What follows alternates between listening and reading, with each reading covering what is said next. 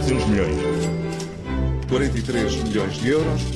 Peço desculpa, mas são muitos números. 12 minutos para as 10 é hora de moeda de troca e hoje, Paulo Ferreira, vamos falar da troca de argumentos e de críticas entre PS e PSD a propósito das promessas eleitorais e dos cenários económicos que cada um apresenta às eleições. É verdade, é o tal chamado debate entre centenos, ou entre Sarmento, se quisermos, já que estamos a falar de Mário Centeno de um lado e de Joaquim Miranda Sarmento do outro, responsável pelo programa económico do PSD. Bom, o ponto de partida para esta discussão, eh, para esta troca de argumentos, tem sido o cenário apresentado pelo partido de Rui Rio, eh, que acena basicamente com uma margem orçamental de 7,3 mil milhões de euros ao longo da próxima legislatura e, e, este montante vai ser repartido mais ou menos em duas parcelas iguais entre, por um lado, uma descida de impostos, um alívio fiscal em relação a, ao nível de fiscalidade que temos hoje uh, e a outra metade será para aumento do investimento público.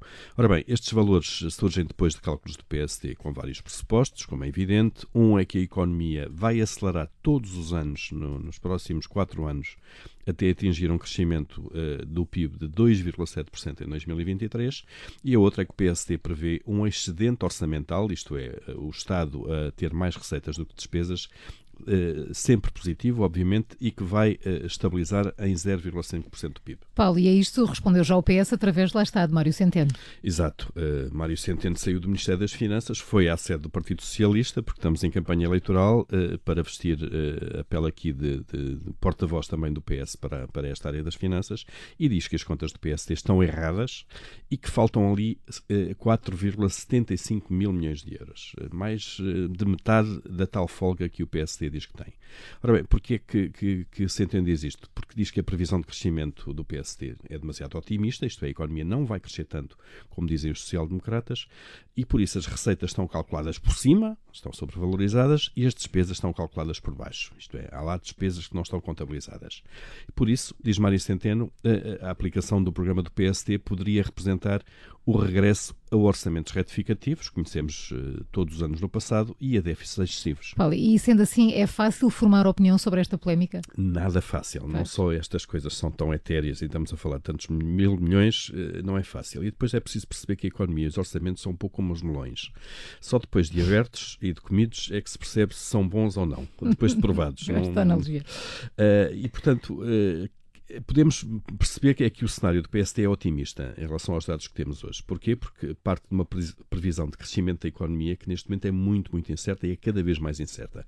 A tendência, não só em Portugal como na Europa, é de desaceleração, isto é, a economia cresce, mas cada cresce cada vez menos, a Alemanha pode entrar em recessão, eh, há o Brexit, há a guerra comercial entre os Estados Unidos e a China, enfim, há vários riscos que são todos tendentes a, a, a provocar menos crescimento económico. Uh, ora bem, mas isso não impede, obviamente, que um governo futuro, seja ele qual for, possa tomar, ao longo dos meses e dos anos, as medidas que acharem necessárias, obviamente, para ir adaptando as contas do Estado à conjuntura económica. Foi mesmo isso que fez Centeno, Mário Centeno. Uh, há quatro anos também o PS e Mário Centeno previam um crescimento maior da economia do que aquele que se veio a registrar. Uh, e ao longo dos vários anos, nós sabemos que o Ministro das Finanças foi ajustando as contas e a execução dos orçamentos fazendo cativações de despesa, eh, de despesa corrente e mesmo cortes no investimento. Portanto, isto é possível eh, ser feito. Eh, o sublinhado que eu faria é mais político. Isto dá tantas voltas, quem diria, não é? E agora não estamos aqui numa discussão eleitoral de quem dá mais, mas é quem dá menos. Há um campeonato mais de prudência e de responsabilidade que não deixa de ser curioso. E depois é, é muito curioso verificar que o PS, em quatro anos, conseguiu, em termos políticos, virar o tabuleiro do jogo de tal maneira que tem a bandeira das contas certas e da responsabilidade orçamental orçamental na sua mão. E tem espaço político para acusar o, o PSD de irresponsabilidade e de aventureirismo em termos económicos.